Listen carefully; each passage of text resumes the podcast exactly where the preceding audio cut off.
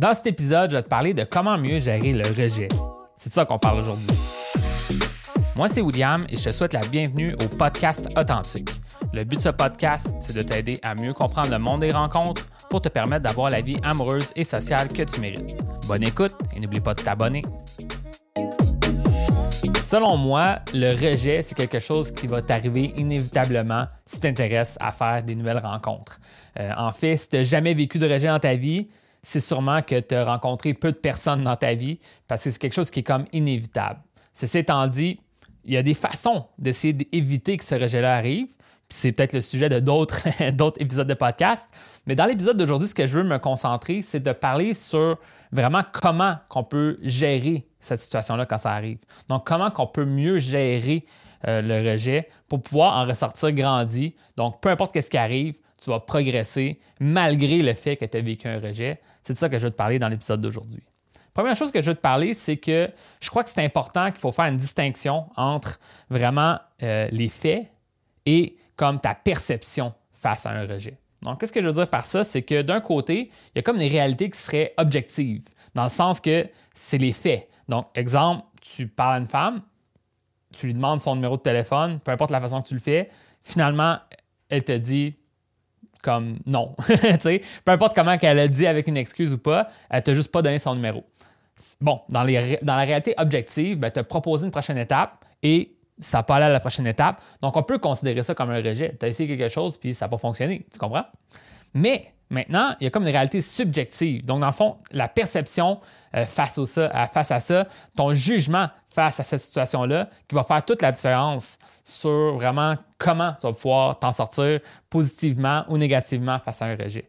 L'erreur que je vois beaucoup d'hommes, c'est ça aussi qui m'arrivait personnellement, c'est de le prendre trop personnel. Quand que, il arrivait quelque chose euh, avec une femme que ça ne fonctionnait pas, je le prenais vraiment personnel pour comme si c'était une atteinte à ma propre valeur. Donc, dans le fond, tu sais, ah, je suis vraiment pas bon avec, les femmes, je suis vraiment pas bon dans mes habiletés, waouh, je suis vraiment mal perçu, waouh, je suis vraiment un loser, je, ah, je, mérite pas cette attention-là d'une femme, tu sais, ah, ouais, c'est vrai, etc. Tu sais, j'avais comme tous ces doutes-là qui, se remontaient en moi quand je vivais un rejet, et ça devrait pas être ça.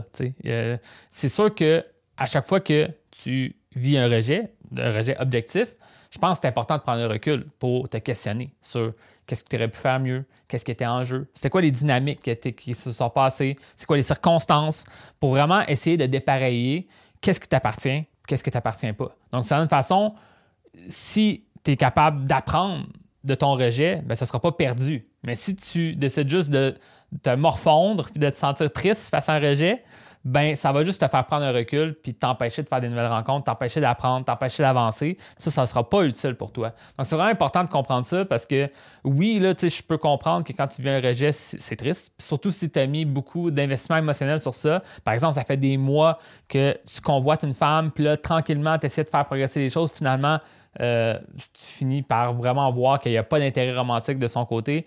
C'est vraiment triste. Mais c'est étant dit, comme faut que tu dises, ben voilà, maintenant que c'est arrivé, je prends un recul, puis j'essaie de voir qu'est-ce que je peux faire pour le futur, puis aller de l'avant sur ça. Puis en fait, étonnamment, qu'est-ce que je peux te dire, c'est que souvent, en prenant bien un rejet devant une personne, ça se peut que ça fait garder la porte ouverte pour le futur. Au lieu de te sentir triste, euh, tout désemparé, si tu es comme Ah, ben c'est all good, on regardera ça, etc. Puis peu importe qu'est-ce, que, qu'est-ce qui arrive, ben, tu vas peut-être pouvoir t'en sortir. Par exemple, si tu demandes le numéro d'une femme puis qu'elle te dit ah, malheureusement, je donne pas mon numéro à des inconnus, exemple, disons que tu l'as rencontré dans une activité ou est-ce que tu l'as. C'est comme disons tu la rencontres en soirée, donc elle te connaît pas ben ça se peut que tu, le prennes bien, continues à jaser, puis finalement, tu prends son numéro plus tard. Donc, tout ça pour dire que aussi, quand tu gères mieux le rejet, comme quand ça arrive, ça va pouvoir t'aider. Donc, il faut vraiment pas voir comme le rejet comme une finalité, mais plus comme une opportunité d'apprentissage pour réaliser que peut-être tu l'as demandé trop tôt, euh, l'étape que tu voulais faire, peut-être que tu étais mal perçu dès le départ. Peut-être que tu as fait une erreur avant ça, peut-être que tu as fait une erreur rendue à cette étape-là, puis c'est ça qui t'a fait te faire rejeter. Mais au final, plus que tu peux prendre un recul pour comprendre, puis dans une espèce de mode d'apprentissage, au lieu de juste un mode de te sentir mal envers toi-même, plus que ça va t'aider vraiment à changer ta situation. Un autre point que je veux ramener, parce que j'ai une ressource complète dans mon programme, puis j'ai comme puisé certains des conseils de cette ressource-là. Il y a un des points que je trouve intéressant, c'est de dire que qui ne sait rien n'a rien. Puis en fait, le rejet, c'est le prix des, efforts que tu fais pour avoir ce que tu veux dans ta vie. Parce que si tu n'essaies rien, c'est sûr et certain que les choses ne vont pas arriver exactement comme tu le veux. Parce que tu attends que les choses se passent pour toi. Puis dans le monde des rencontres, c'est souvent plus l'homme, en fait, qui, doit se montrer démonstratif, qui doit se montrer entrepreneur, qui doit, proposer les prochaines étapes. Donc, si tu oses rien, ben c'est fort probable que tu ailles euh, presque rien ou rien.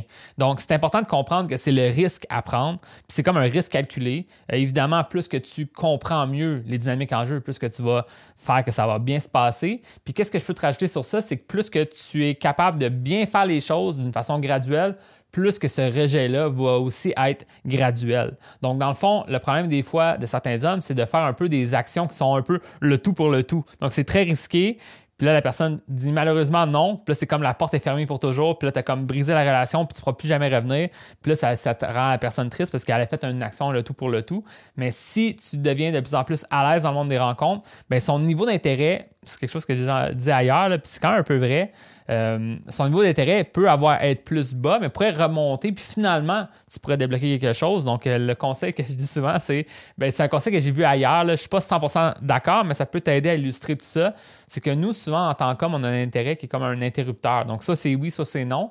Mais une femme, parfois, son niveau d'intérêt, c'est comme un bouton de volume. ça va descendre, ça va monter.